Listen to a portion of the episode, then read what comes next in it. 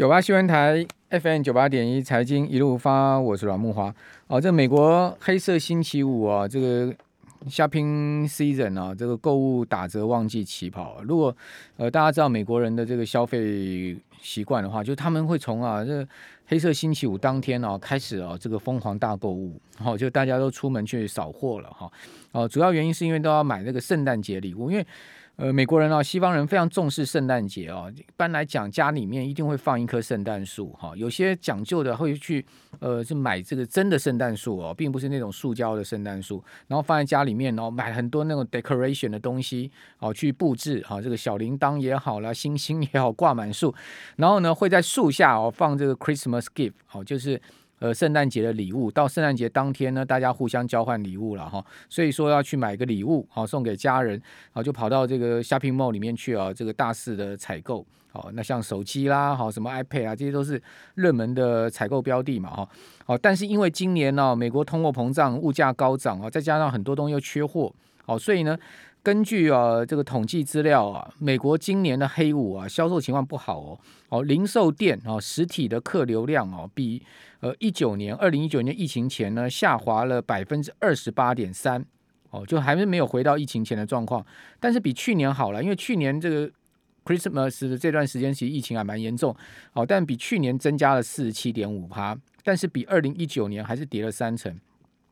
哦，至于说线上啊，就电商的部分哦，哦，整个黑五当天呢，总共是大概八十九亿的金额啊，呃，也低于啊一年前的九十亿，哦，这是首次哦出现了线上购物出现衰退的状况哦，就黑五出现衰退的状况，哦，所以可见哦，这次物价上涨真的对美国人的消费力是有冲击哦。哦，从这个数字可以看出来这样状况，哦，怪不得一定要把油价打下来嘛，对不对？啊，这个呃，这个关门放狗啊，这个把油价打下来，不然的话，哇，这个美国人那个消费不起了啊，这个油价太高了，引领整个物价往上升。好，所以说在这一次的通膨怪兽加上变种病毒啊。好，大家该担心手上的金融资产的价值吗？好，我们请教《头家日报》孙琼总监，孙琼你好。呃，木瓦哥好，各位听众大家好。好，我们这边同样有直播，您上 YT 可以看到我们的九呃我们的直播画面。好，您上这个 YT 呃搜寻九八新闻台的网页，好，可以看到我们的直播画面。好，同时我们的内容也会放在 Podcast 上面。哈，请听众朋友也支持一下我们的呃财经一路发的 Podcast，我们每天的节目啊都会分段放在上面。哈。然后大家可以随选重听，好，您喜欢听的内容啊，啊，那当然您的支持是我们前进最大动力嘛，所以说也请您帮我们多分享哈，同时按订阅，然后以及给予五颗星的好评啊。也许你不觉得有五颗星，但是勉强按一下五颗星会怎样嘛？对不对？好，那这个呃变种病毒加通膨该担心吗？该不该担心哦？呃，嗯、其实我觉得就看你现在的部位嘛，对吧？对。如果你十一月份，其实如果你一直都站在买股票的那一方，你现在应该会蛮担心的，嗯、因为你可能追在相对的高点嘛。然后你如果你的手中的股票的部位在这个阶段又蛮蛮高比重的话，那当然压力就会比较大。那其实我在前几个礼拜的呃木华哥的节目中，就一直跟大家分享我自己的一个操作的一个节奏嘛。那时候跟大家讲，那时候十月份台股在猎杀猎杀红色十月的时候，其实我是一直站在买股票的一方，就是一直买一直买。你越跌我就越要买，对吧？对啊，台积电最好给我跌到五百五，我有点跟他进场扫货这样子。但但但是。呃，持续进入到十一月中旬之后，其实我就不断的告诉大家，我基本上我根本不买股票了，我甚至都在站在卖股票的一方的思考，因为最主要的就是股票要赚钱，当然就是买低卖高嘛。什么时候会低？只有股价在跌的时候才会低。什么时候会高？只有股价在涨的时候才会高。所以那个节奏一定要要抓对。如果节奏抓对的话，你会还蛮乐。乐见行情出现这样的波动，尤其我们看到这几天，其实全球的金融市场，呃，笼罩着两大的利空。第一个其实就是新变种病毒又来势汹汹嘛，感觉好像全球疫情再起的恐怖氛围。我今天下午不知道这个新闻是真的还是假的，好像日本是不是又要在真的啊？是真的，首相已经宣布明天。明天凌晨起，呃，零时起就所有外国人不准入境。好啊，所以这是真的新闻。那是，你是日本人吗？没有，在网络上看到的新闻上。好，那你不是日本人，你不能去日本。不能去日本的话，好想去日本哦。对啊，已经想去日本。哇，真的对台湾来讲，应该对台湾来讲这几年真的好难熬。我想不去日本，真的就只能到台湾伪日本的地方 去，去感受一下日本的那种。台湾哪里有伪日本？很多啊，很多台湾很多的那种风情，像一些那种比较日剧时代所保留下来一些车站啊，那种以车站为主的那种呃那种。像我觉得南投有个车城，那个车城那个车站，我觉得真的很漂亮，嗯、就是吉吉普里吉吉吉吉支线的那一条，哦，就很像日本，很有日本的。车城南投啊，在南投普里那边。对、哦、南投普里，OK，那个是它整个的营造出就是还蛮有日本的那种感觉了，对啊，对啊，就只能没办法去日本嘛，只能自己在那边想办法去好。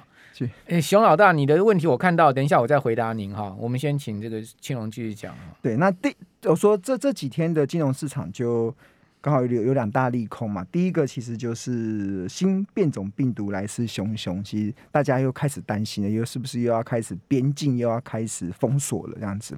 那那第二个其实还有一个很大的这个压力，也是华尔街很担心的，就是通膨怪兽真的是来的又快又急，尤其十月份美国的通膨啦。达到六点二，连续五个月都达到五 percent 以上，这已经创下三十年以来美国最大的一个通膨了。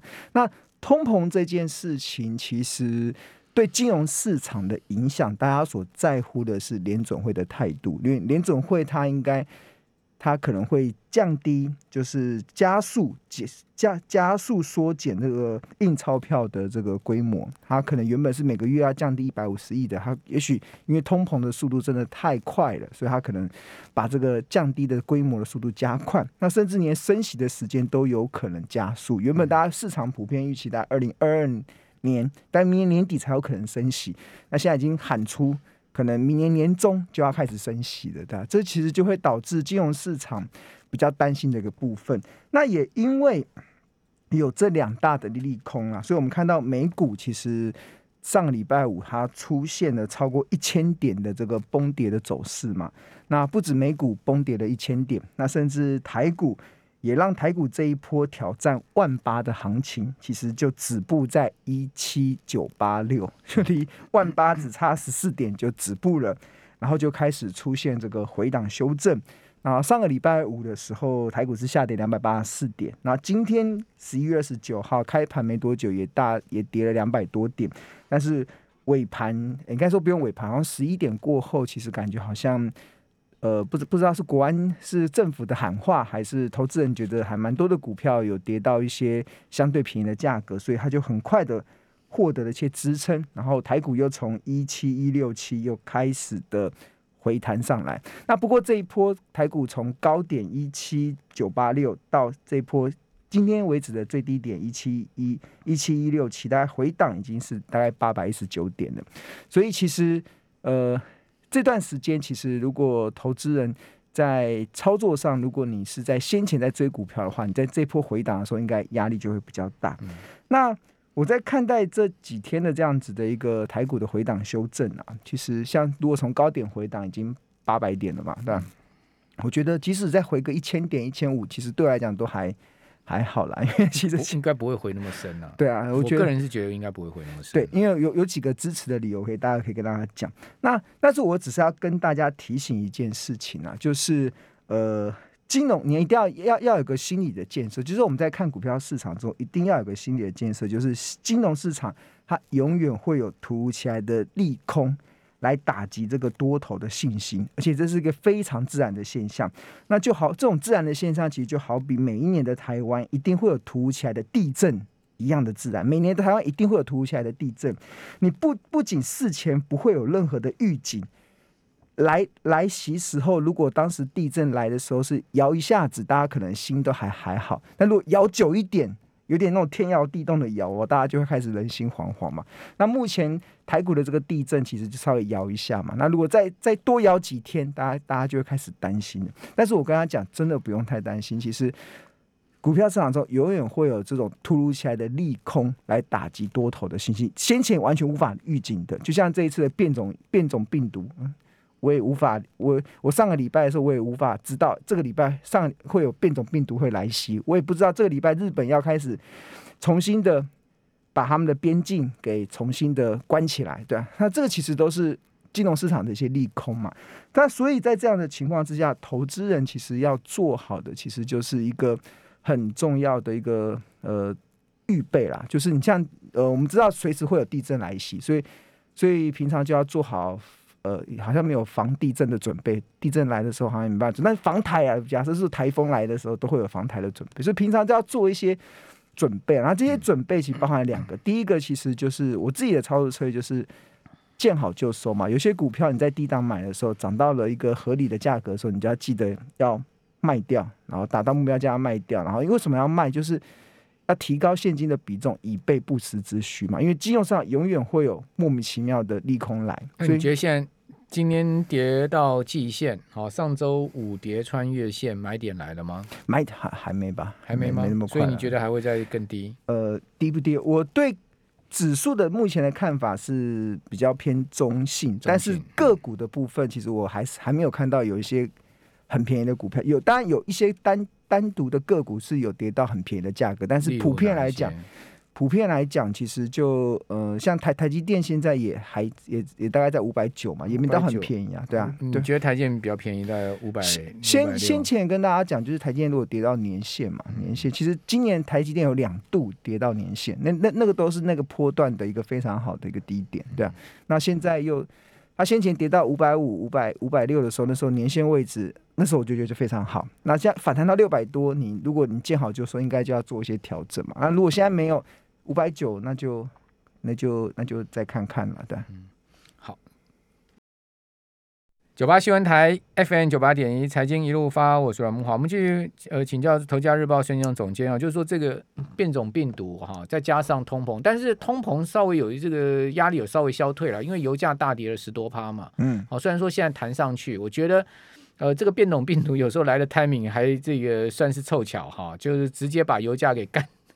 看下去了，拜登打不下去了，这个有人替他代劳了，是吗？哦，这个拜登宣布释出战备储油，油价反而大涨，结果一个变种病毒消息一出现呢，油价就直接被他给干下去了，哈、哦，一干还干了十几趴，你看多厉害哦！所以说呢，有时候这个天意嘛，天意好，我们就说是天意吧，好、哦，就是天意，天意难违，好，呃，所以说通膨是不是有一点消退了呢？这个庆龙，呃。我觉得通膨的消退，油价是一个部分，但是我觉得现在是所有的物价都在上涨，对、啊，所以它虽然油下降了，但是那个通膨其实我个人是认为会持续的，对，还是会持续一段时间。它虽然压力会减少，但是它持续的通膨应该是我们预见的一个状况了。那当然，其实我我觉得这一波的台股即使下杀，其实对刚才木华哥有提到嘛，然后我自己的看法是，其实我是蛮老生在在的啦，因为我觉得。一方面，如果你做好资赚那么多，当然老神在在啊。嗯，我但是我持我持股，刚才刚才有网友问，在广告时间问我说，我现在持股，其实即使我呃在。大盘在不好的行情中，我至少都还我有六七成的股票，哎、欸，所以大跌我还是会受伤。很多小白今年已经全吐吐回去，还倒赔哎。哦，怎么怎么这么快就吐回去了？经过几波震荡，对不对？你五一二当天跌了一跌一千多点，你还忘了吗？哦、对啊。那再加加上这一波的下跌回季线，其实。呃，今年其实上下震荡蛮厉害，但是如果你的节奏抓对，其实你会很开心啊。跌下来的时候买，涨上去又卖；跌下来的时候又买，涨上去又卖，不是很开心吗？又不是神，对不对？没有啦，就是买低卖高，你就一直在买低卖高啊。对，那节奏要抓对了。人恐慌嘛。但是我说恐慌是因为大家不知道未来会怎么样，没有经验。我觉得最主要是大家不知道未来会怎么样。我只是跟大家讲，我个我个人的看法是未来会很好。股市会会是呃未来这几年台股的这个多头至少会，我目前的看至少会走到二零二三年了，不会不会有出现那种完全翻转向下的这种可能性。所以如果台股的多头可以走到二零二三年，那任何的回档都是你可以进场捡便宜的时候嘛，因为这个趋势还是偏多的嘛。所以我呃我即使到现在为止，我认为台股过。历史高点一八零三是应该是应该是可水到渠成的事啊。那另外一个部分就是为什么会有这样子的一个看法？其实有从很多的面向了。那第一个当然是跟半导体有关嘛，半导体这是台股占权重最大的。那半导体这一波的缺货潮，至少会在二零二三年以前都还没办法解决，所以全球还没办法解决半导体的缺货潮。那台湾的半导体业者到二零二三年以前的这个业绩，基本上都还是相对的乐观，这是第一个。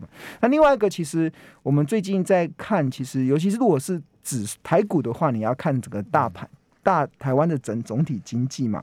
那其实衡量台湾的经济，其实一共有七大的领先指标。这七大领先指标，除了股价指数之外，还包含了像外外销订单。还有货币供给，还有制造业的存货，还有加班工时，然后还有核发建造面积，还有北美的一个半导体的一个出货的一个状态。那跟台股啊，我在长期追踪的时候，其实跟台股的趋势其实方向最有直接关系的，其实有两个，一个就是外销订单，另外一个就是货币供给。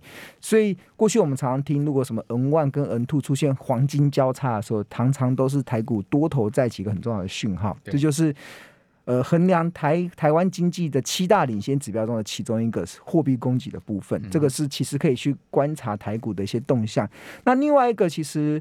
大家讲股市，它还是要反映基本面嘛。那跟台，那这个基本面其实我们不能看出口的数字，不能看进口，因为这都是已经是有点像是过去了。我们要看的是未来，就你只有去看到可以去衡量未来的经济的指标，才能去进一步的去跟台股去做一个相相推论的一个状态。那其中可可以衡量未来的，当然就是。外销订单，因为外销订单它还不会，既然叫订单嘛，它就还没反映在公司的营收跟获利上，所以基本上外销订单它大概也是反映一家公司可能三到六个月以后它可能业绩的可能性。对，对，那其实我们在观察这几个月的外销订单，尤其十月份啊，经济部所公布的这个十月份的外销订单其实是达到了月比衰退，呃，月月是衰退啦，但是但是呃。总金额是来到五百九十亿美金，那这个是创下历年来单就是同月最高的一个记录。嗯、那年增是十四点六 percent。那我要给大家一个概念啊，就是只要外销订单它还能够呈现年增率持续的走升的状态，那基本上台股就不会有那种往下修正或是趋势由多翻空的这个意味。嗯、那其实。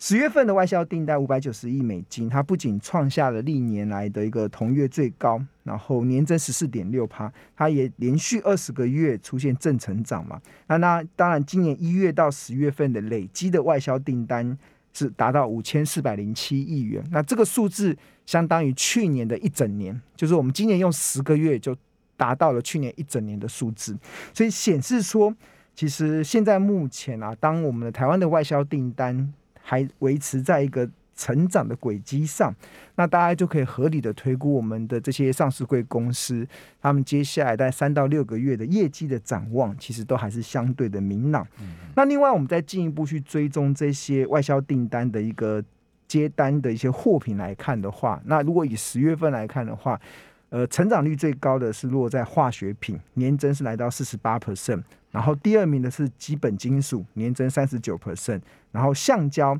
年增二十八点五，然后机械年增二十一 percent，然后光学器材年增十四 percent，电子产品年增十三 percent，资讯通信年增八点七 percent。所以这一波很明显的看到，其实呃，因为资通讯大概是去年成长比较快开始起来的一群，那现在。它因为去年的基期较高，所以它现在的成长是稍微跟去年同期相比是稍微只剩下个位数，不到十 percent。但是去年基期比较低的，像化学品啊、基本金属啊、橡胶啊、跟机械啊，他们都出现了超过两成以上的年增。那所以其实我们可以看得出来，就是这一波的台湾的经济啊。一开始的时候，其实是电子产业带头冲。我们看到台积电啊这些这么好的产业往前冲，冲出了台湾的一个投资人的信心，冲出了外，冲出了可能大家对台股的希望。但是当电子股冲到这个地方的时候，最怕的其实股票市场中最怕的就是唱独角戏嘛。唱独角戏的时候，其实就很难演下去。但是我们现在的台股没有独角戏，它。不止电电子股表现好，甚至连传统产业，我们刚才讲那些化学品啊、基本金属啊、塑胶，其实都是呈现这种。你刚刚讲说机械有年增嘛，对不对？对，那为什么上银的股价要破底？你看到上银今天跌到两百七十五块，它股价是破底哦。呃，公司个人。个别公司的状况。上银今年的高点，一月份的高点是四百六十八，哎，今天跌到多少？今天收盘两百七十九。哎，我们来想，我突然好奇上银的股价。左董那么有名的左董呢？台湾因为新台币太强了，台湾台湾的这些高科技产业，你看上银的走势就很清楚啊。你看，因为我常常在观察上银亚德克，你看它走势是一头比一头低，一底比一底低的，很标准的一个下降走势嘛。这个、嗯、我们看现行都知道，这不用骗人嘛。好，但是。呃，我跟他一个概念啊，股价跌升就是最大的力度嘛。今天填到上影，那可不可以买？上影现在可不可以买？两百七十九块，二四三以下，二四三哦。我会认为他到二四三。左董听到要打你了，你这教我公司跌到二四三。不是啊，我是从财报分析的角度去看二四三也不错啦，因为二十三就回到他去年的起涨点二四六。因为要买在便宜，买到特价嘛，你才会抱的安抱的安心嘛。就是没有，我刚才只是稍微靠财，因为。上银它两百四十天的平均净值比大概四点四七倍，然后如果它特价的净值比大概落在二点七六倍，所以乘上它每股净值大概就是二四三左右，应该就会是一个，我个人认为啦，以上银的角度来讲，会是一个蛮漂亮、非常漂亮。我我自己的角度，我觉得二五零左右应该是公司派会回补股票的价位了。我觉得公司派要回补股票，大概上银大概二零五左右了。对啊，二五零了，二五零，对不起，二五零。他曾经也风光过啊，对啊。我自己觉得，当然这个个人个人意见啊，这个个人意见哦，不不代表本本台言论哦。我我跟我跟申庆人的个人意见。对啊，对啊。我们也没有叫他去买上银。赚钱不用谢我，赔钱也不要来找我。开玩笑。什么有冤报冤，有仇报仇？什么不要来找你？